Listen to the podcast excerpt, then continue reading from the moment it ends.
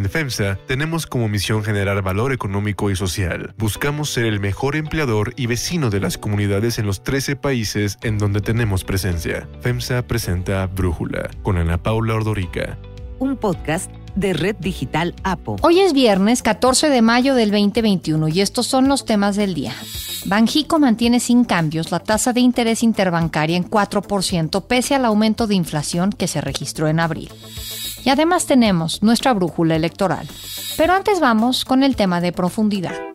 La conocida como guerra contra el narco que vivimos en México hasta la fecha, la comenzó el presidente Felipe Calderón durante su sexenio, la continuó su sucesor, Enrique Peña Nieto, y pese a haber prometido acabar con la militarización del país, también Andrés Manuel López Obrador ha mantenido el despliegue de las Fuerzas Armadas. En 2010, López Obrador publicó un video en el que aseguraba que los militares debían regresar a los cuarteles. Que no se utilice para suplir las incapacidades de los gobiernos civiles. Es eh, pueblo uniformado. No se tiene por qué enfrentar a los mismos mexicanos. Que regresen los soldados a los cuarteles. Y dos años después, en 2012, publicó otro mensaje en el que prometía regresar al ejército a los cuarteles una vez que llegara a la presidencia. El ejército no está preparado para esta función. Es otro su encargo, es defender la soberanía nacional. Sin embargo, desde su llegada al poder en el 2018, la violencia sigue provocando miles de muertes en el país y el presidente no solo no cumplió su promesa de sacar a los militares de las calles, sino que profundizó la militarización, incluso más allá de la seguridad, pues les asignó nuevas y diversas funciones. Un análisis de la Oficina en Washington para Asuntos de Latinoamérica, WOLA, destaca que el uso de las Fuerzas Armadas en México plantea serias preocupaciones sobre las relaciones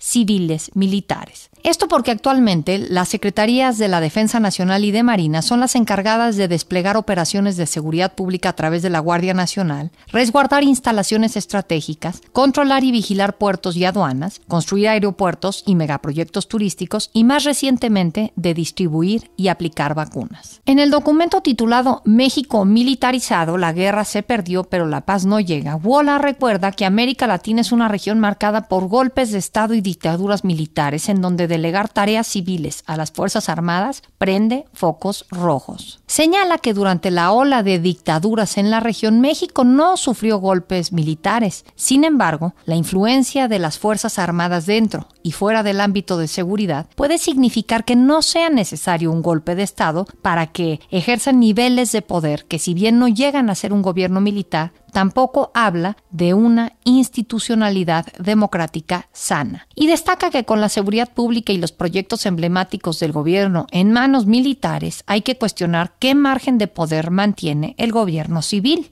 Para Brújula, este es el análisis de Stephanie Brewer, la directora para México y Derechos de Migrantes de WOLA. Lo que vemos en el presente sexenio es la continuidad y en algunos aspectos la profundización de un modelo militarizado de la seguridad que durante los dos sexenios anteriores no solo no logró bajar los índices de violencia, controlar la violencia del crimen organizado, sino que generó más violencia, generó graves violaciones de derechos humanos. Hoy sigue la participación directa de las Fuerzas Armadas en la seguridad. También se suma la creación de la Guardia Nacional, que es un cuerpo de carácter militar fundamentalmente. Además, se amplía el papel de las Fuerzas Armadas más allá del ámbito de la seguridad. Vemos un creciente papel y el creciente poder y peso de las Fuerzas Armadas en la vida institucional de México. Y mientras tanto, siguen los factores estructurales que están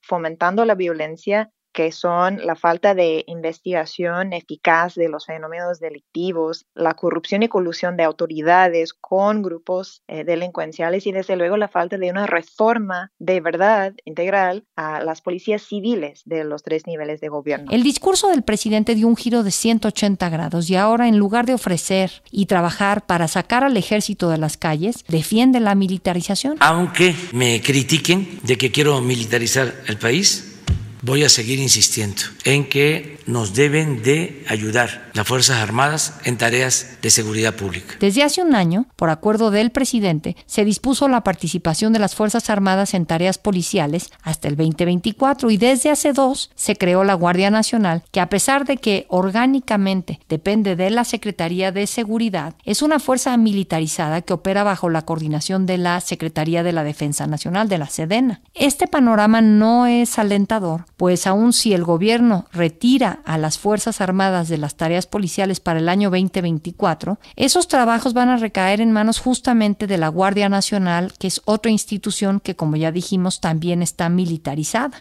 Rosario Piedra Ibarra, la titular de la CNDH y afín al gobierno de López Obrador, incluso ella criticó el decreto del presidente para permitir la participación de las Fuerzas Armadas en tareas de seguridad pública hasta el 2024, con el argumento de que falta al principio de certeza jurídica y falta de claridad. Así habló en una entrevista con Meganoticias TVC establece claramente cuáles van a ser las funciones de las Fuerzas Armadas. Pero además es poco probable que el militarismo disminuya en un futuro cercano, pues el presidente ve en las Fuerzas Armadas una vía para combatir la corrupción. El análisis de Wola concluye que el modelo militarizado ha detonado más violencia y que ningún despliegue de fuerzas será suficiente para revertirla mientras actores del Estado estén entre los cómplices de las redes criminales, mientras no se priorice la reforma de las corporaciones civiles de seguridad y mientras las instituciones del país no avancen de manera trascendental en la investigación de los fenómenos delictivos y se toleren violaciones de derechos humanos por parte de las instituciones encargadas de velar por el Estado de Derecho.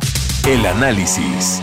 Para profundizar más en el tema, agradezco a Estefanía Vela, directora ejecutiva de Intersecta, platicar con nosotros. Estefanía, ¿qué opinas de este documento de Wola? ¿Te parece que hay que escucharlo? Me parece un documento que sin duda se tiene que leer y cuyas ideas se tienen que discutir eh, profundamente. Desde Intersecta hemos estado tratando de documentar distintas manifestaciones de lo que está pasando con el proceso de militarización en el país. Nuestro trabajo ha confirmado, por ejemplo, que eh, en los últimos 25 años nunca se había dado un aumento presupuestal tan grande como ocurrió con López Obrador, al ejército. Ni siquiera en el sexenio de Felipe Calderón se había aumentado de manera tan importante el presupuesto del ejército. También nosotros y muchas otras organizaciones hemos podido constatar que si bien las Fuerzas Armadas han desempeñado labores civiles en tiempos pasados, la cantidad de funciones que se les están pasando sí no tiene precedentes. Y lo tercero, y creo que esto es muy importante y es una de las ideas que no puede perderse de vista, dos cosas. O sea, por un lado, en una democracia constitucional, cualquier concentración de poder preocupa. ¿no? Si hubiera cualquier otra secretaría que empezara a acumular tantas facultades, nos haría prender los focos rojos. Como pasó, por ejemplo, en la Secretaría de Seguridad cuando Felipe Calderón, ¿no? Ahora, aquí se junta con otra cosa, no es cualquier secretaría es la Secretaría de la Defensa Nacional entrenada para la guerra, que los últimos 15 años que se han desplegado para funciones de seguridad pública hemos podido ver cómo no solo no resuelven el problema de la violencia, sino que lo han exacerbado en muchas ocasiones directamente participando en la perpetración de violaciones a derechos humanos. Entonces, creo que esas son ideas para mí que se plantean al documento y que se tienen que retomar. Y una tercera, que es, creo que actualmente con el presidente López Obrador hay esta idea de que como AMLO es diferente, las Fuerzas Armadas van a actuar de manera diferente. Como es un sexenio distinto y una cabeza distinta, vamos a ver resultados diferentes. Y justo lo que nos preocupa desde Intersecta, por ejemplo, recientemente publicamos un artículo mostrando cómo los indicadores de abuso de la fuerza del ejército van creciendo los últimos dos años de la presidencia de López Obrador. Entonces, no tiene que ver con quién es el presidente, puede ser el mejor presidente de la historia, el más honesto presidente de la historia, con las mejores intenciones, pero son instituciones que tienen su propia lógica, su propia manera de actuar, que no importa quién está a la cabeza, van a seguir siendo así. A ver, yo te preguntaría, primero que nada, ¿qué funciones civiles que les ha dado el gobierno de López Obrador a los militares te parecen más preocupantes? Estefanía? A ver, lo primero es el volumen, en, o sea, en conjunto. Por ejemplo, llevan cuidando instalaciones estratégicas años, llevan participando, apoyando a la población civil en desastres naturales años. A esto le tienes que sumar la construcción del aeropuerto y el control financiero del aeropuerto, la construcción del tren Maya y el control financiero del tren Maya, ¿no? Lo que bien mencionaste tú también, las vacunas, o sea, es toda esta concentración de poder en manos de las instituciones que por excelencia tienen las armas. Las aduanas marítimas lo anunciaron hace poco también, las aduanas en la frontera con Estados Unidos ya la mayoría está en manos de o el ejército o de la marina. Entonces, otra vez, pensemos que fuera cualquier otra secretaría que acumulara tanto. Nos preocuparía, o sea, incluso dentro del Ejecutivo Federal hay muchas secretarías por alguna razón. O sea, tenemos tres poderes, federación, eh, estados, municipios, por algo. Y aquí, esto es trabajo de Libero, por ejemplo, ya hay entidades donde hay más militares desplegados que policías. Entonces, estamos hablando de una concentración de poder en múltiples ámbitos que en conjunto a mí es lo que preocupa. Y creo que lo que ha pasado es eso, o sea, empiezan con las vacunas. Bueno, y en Estados Unidos los militares están aplicando vacunas también, o sea, no es nada más eso, ¿no? La cosa es cómo se empieza a justificar hasta que tienes ¿no? todo este aparato bajo este, las instituciones castrenses, ¿no? Y a ver, eso me parece también importante. A mí me parece clave hablar de controles y de fiscalización. Se puede entender que el país está viviendo una crisis, se puede entender que hay municipios, que hay regiones enteras que necesitan un apoyo extraordinario. Eso lo permite la Constitución. La Constitución dice de manera extraordinaria, siempre que tengas objetivos claros, siempre que tengas una temporalidad, siempre que te pueda fiscalizar, ¿no? ¿Qué es lo que pasa con los planes de vacunación, ¿no? Son situaciones extraordinarias, acaban las situaciones extraordinarias y cesa la participación. Aquí ya no es extraordinario, ya es parte cotidiana, ya es una apuesta institucional, pero a pesar de que están haciendo labores civiles, no se quieren sujetar a los controles civiles. Te pongo un ejemplo muy reciente. Justo en Intersecta les mandamos solicitud a Sedena y a Semar preguntándole por sus informes sobre uso de la fuerza, que conforme a la Ley Nacional de Uso de la Fuerza tienen que emitir. Lo que nos contestaron es, esa ley no me aplica, porque yo soy Fuerza Armada.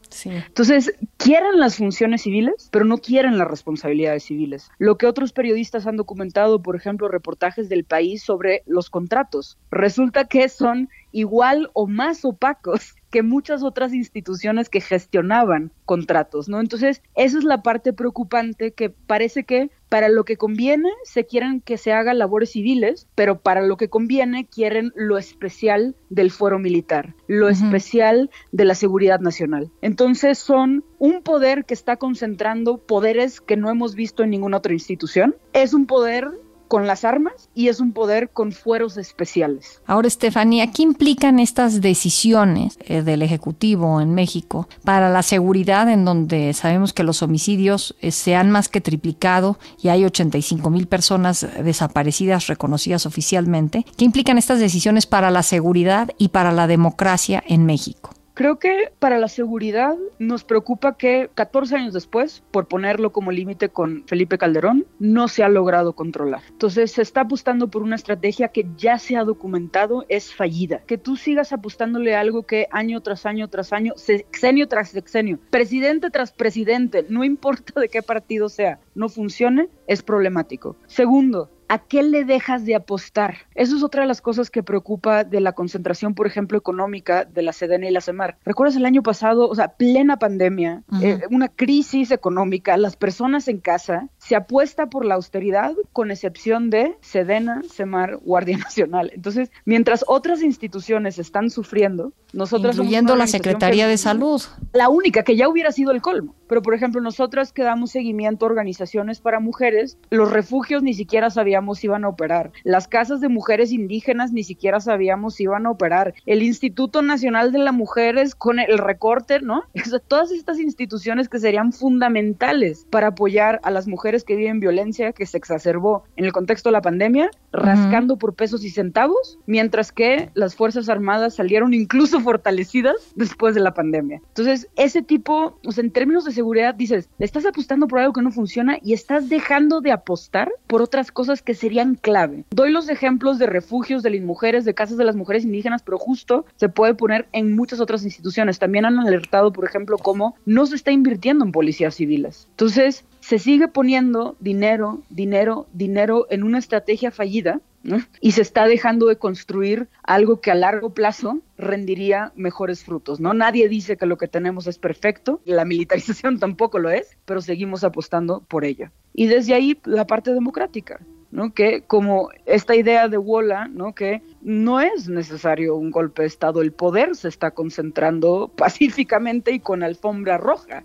pero le queremos dar poder a estas instituciones que cuando lo han tenido, los resultados no solo no han sido una mejora de la ciudadanía, sino que han participado directamente en la perpetración de violaciones graves de derechos humanos. Estefanía Vela, muchísimas gracias por platicar con nosotros. Unifin es un orgulloso impulsor del talento y los empresarios hechos en México. Brindamos asesoría y soluciones financieras para llevar a tu empresa al siguiente nivel. Unifin presentó el análisis. Unifin, poder para tu negocio.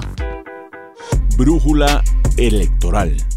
En Sonora fue asesinado Abel Murrieta, candidato de Movimiento Ciudadano a la alcaldía de Cajeme. Varios hombres le dispararon cuando estaba en la calle repartiendo volantes a los ciudadanos. Abel Murrieta era el abogado de la familia Levarón, la familia en la que en un ataque armado en Bavispe en noviembre del 2019 les mataron a nueve integrantes de su familia, entre ellas seis niños y tres mujeres. El candidato también fue procurador general de justicia en Sonora del 2004 al 2012 durante los sexenios de Eduardo Burs y Guillermo Padres, y después fue diputado local y federal.